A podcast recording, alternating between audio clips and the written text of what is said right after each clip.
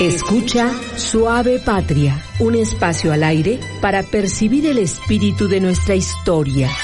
Patria, tu superficie es el maíz, tus minas el palacio del rey de oros y tu cielo las garzas en desliz y el relámpago verde de los loros. Suave Patria.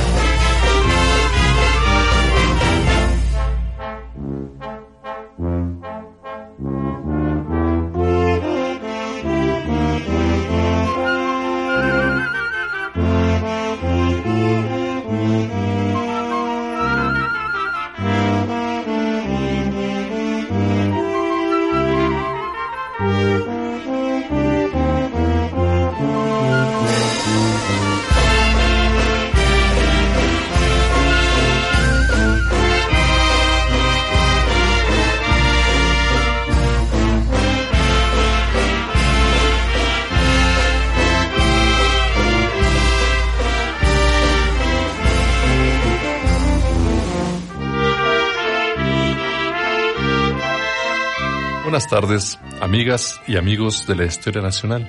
En consecuencia, atentos a este programa sanamente nacionalista.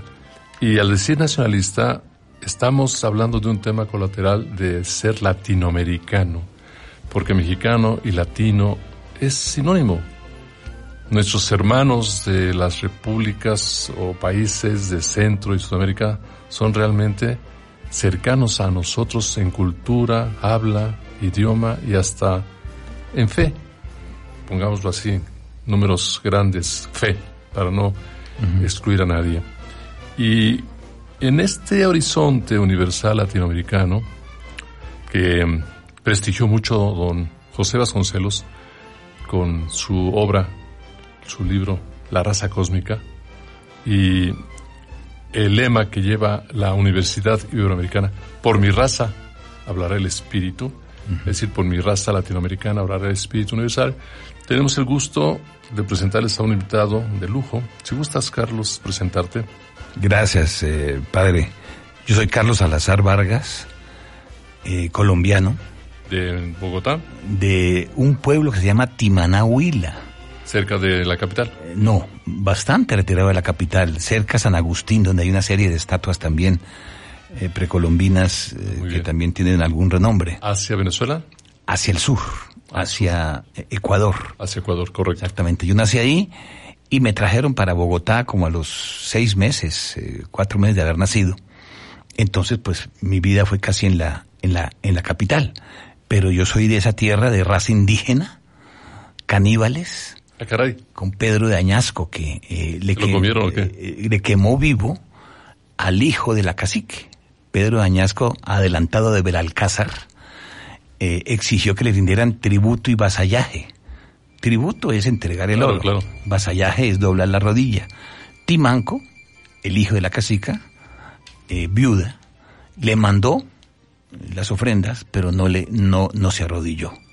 Pedro Añasco montó en cólera y lo mandó a llevar preso con collera y maniatado como si fuera un criminal. Y en un juicio muy sumario eh, estaba la madre, la gaitana presente, ordenó quemarlo vivo. Ah, caray. Entonces la señora dijo que pues pensó que eso era muy en serio y le ofreció dos, tres, cuatro veces el precio del peso del hijo en oro. Dijo, no, quémenlo. Y lo quemó. Ay, caray. Esta mujer se enloqueció y fue recorriendo de bohío en bohío, de caserío en caserío con una consigna, quiero al español vivo. Y eh, junto a los principales caciques, atacaron, mataron a los españoles, eran unos pocos españoles, tú sabes que en esa época los caballos también estaban acostumbrados a matar. Sí, a matar y los eh, y los perros, también. grandes, eh, lebreles Exactamente. y mastines. Exactamente. Entonces, pues eh, eh, a la madrugada atacaron, mataron a los pocos españoles y le entregaron vivo a Pedro de Añasco. Esta señora con sus manos le sacó los ojos, le horadó, le hizo un hueco en la, en la quijada, le pasó un eh, eh, lazo y a cabestro lo paseó hasta que se que, que, que murió el español. Dicen que el español no pronunció palabra. Ah, caray. Valentía en esa época. Le sacó los ojos. Le hizo un hueco en la Perdón, aquí se metió una línea. Perdón, vamos a paseó. Disculpen, perdón. Adelante, adelante. Entonces esa fue la historia y eso fue en mi tierra, en mi pueblo. Fue la primera revolución de los comuneros, de los eh, indígena, Sí. liderada por una mujer. Yo creo que a nivel de América Latina no me consta, pero habría que averiguar. Posiblemente fue la primera. Yo creo que sí, yo creo que sí. Ahí nací yo para que te des cuenta con qué clase de gente peligrosa estás hablando, Nacho. Y me llevaron para Bogotá y toda mi vida fue en Bogotá.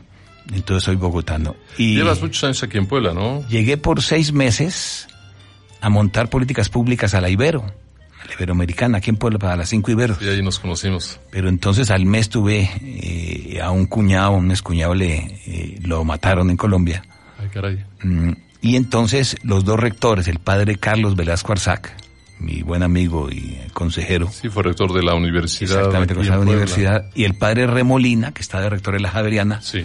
me dijeron que hiciera una opción de vida por seguridad más larga aquí en Puebla, y me quedé con ellos dos años. Llegué por seis meses y me quedé como dos años y medio, tres años, y me independicé. Empezando de cero con este librito precisamente que estás viendo aquí, Sí, sí, por eso, con la por eso es un tema que ojalá toques. eh, es muy interesante y muy importante y muy actual lo que estás manejando desde hace ya muchos años, ¿no? Y es un tema recientemente eh, descubierto, muy novedoso, no es tan antiguo, tiene 60, 70 años que para una ciencia es, es corto. Y vale la pena eh, meterse un poco a él. Porque Titulas, eh, ¿Podrías titular esto como políticas públicas? políticas públicas, así se llama, esa es la ¿Inglés es traducción. politin? Eh, Cuando los ingleses se robaron el, concepto. Politin es un concepto que hemos de- desarrollado en donde obviamente participa la política pública. Yo estaba interesado en averiguar qué hace un estratega electoral, Ah, caray, un muy consultor político. A ver, dilos porque te van a, a grabar el- tu mensaje ahorita para el año que entra, que es de elecciones. Sí, esa, esa- esa es la idea. Resulta que hay una persona que se llama el estratega electoral que le dice al candidato qué hacer para ganar elecciones. Y entonces, en torno a eso, hay que tener en cuenta que el 80% de los dineros de Odebrecht se fueron a pagar consultoría política. Ah, Oder, la Sí, brasileña. claro, claro, exacto. Alguien decía que Bolívar intentó unir cuatro repúblicas y no Bolívar. pudo, sí, pero sí logró Odebrecht reunir 12 repúblicas y lo logró Por lo en torno, en torno al- al- al- a, la, a la corrupción. Qué tristeza. Espantoso. Entonces, esa es la, la, la historia un poquito de la, de la, de, le- de este planteamiento. Eh, comenzamos a descubrir que el marketing político se quedaba corto. Eh, hay signos de manipulación y falta de ética, etcétera, y le revolvimos, obviamente, al marketing político las políticas públicas.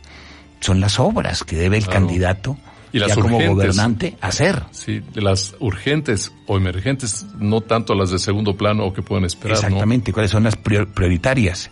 Y otro tema también, la ciudad. La ciudad es política. Sí, hasta en griego. La palabra ciudad en griego se dice polis poleos. Por eso, la polis y griega claro, que se ha olvidado. Entonces son, eh, desafortunadamente, eso hay que decirlo y empezamos, empezamos diciendo que la palabra política tiene tres dimensiones distintas, que los anglosajones distinguen con tres vocablos. Nosotros tenemos solamente un vocablo, política. En cambio, los anglosajones tienen tres, politics, policy y polity. Entonces nosotros confundimos las tres dimensiones de la política y las revolvemos. No, no solo nosotros, todos los que vienen del latín. Correcto. El francés, el rumano, el italiano, el portugués, todos. Y el alemán, que no viene del latín, también tiene el mismo problema. Una palabra para tres dimensiones distintas. Y desde ahí comienza el problema. Porque la primera dimensión es la dimensión de proceso, el proceso electoral, las elecciones, que es la parte política. La segunda dimensión son las políticas públicas, las policies, en inglés, en policy y policies en plural. Y la tercera es la política y la estructura, que es la ciudad. Entonces, fíjate que yo posiblemente no, no vote. No me gusta votar, pero no me puedo escabullir del aire que respiro, que es resultado de una política pública. Claro. Ni de la carretera que construyen, que es política pública. Ni del mercado, que es política pública. Alguien decía, el profesor Day, que política pública es todo lo que el Estado hace o deja de hacer. Todo es política pública. Y mira que dicen los que saben que la única herramienta de las ciencias sociales que tiene dientes para cambiar la realidad es la política pública. Entonces, si quiero que la equidad y género cambie la realidad social, debo convertirla en una política pública. O la desigualdad social. O de medio ambiente, o de todo. Entonces es un área que se creó hace sesenta y pico de años en Stanford, de ahí pasó a Inglaterra, llegó tarde a México, mucho más tarde a Colombia y mucho más tarde a Bolivia y al sur del continente. Correcto. Nos marcan en cabina que es tiempo de mensajes. Regresemos con más, amigas y amigos. Gracias por su atención. Como la sota moza, patria mía, en piso de metal, vives al día, de milagros como la lotería. Suave patria.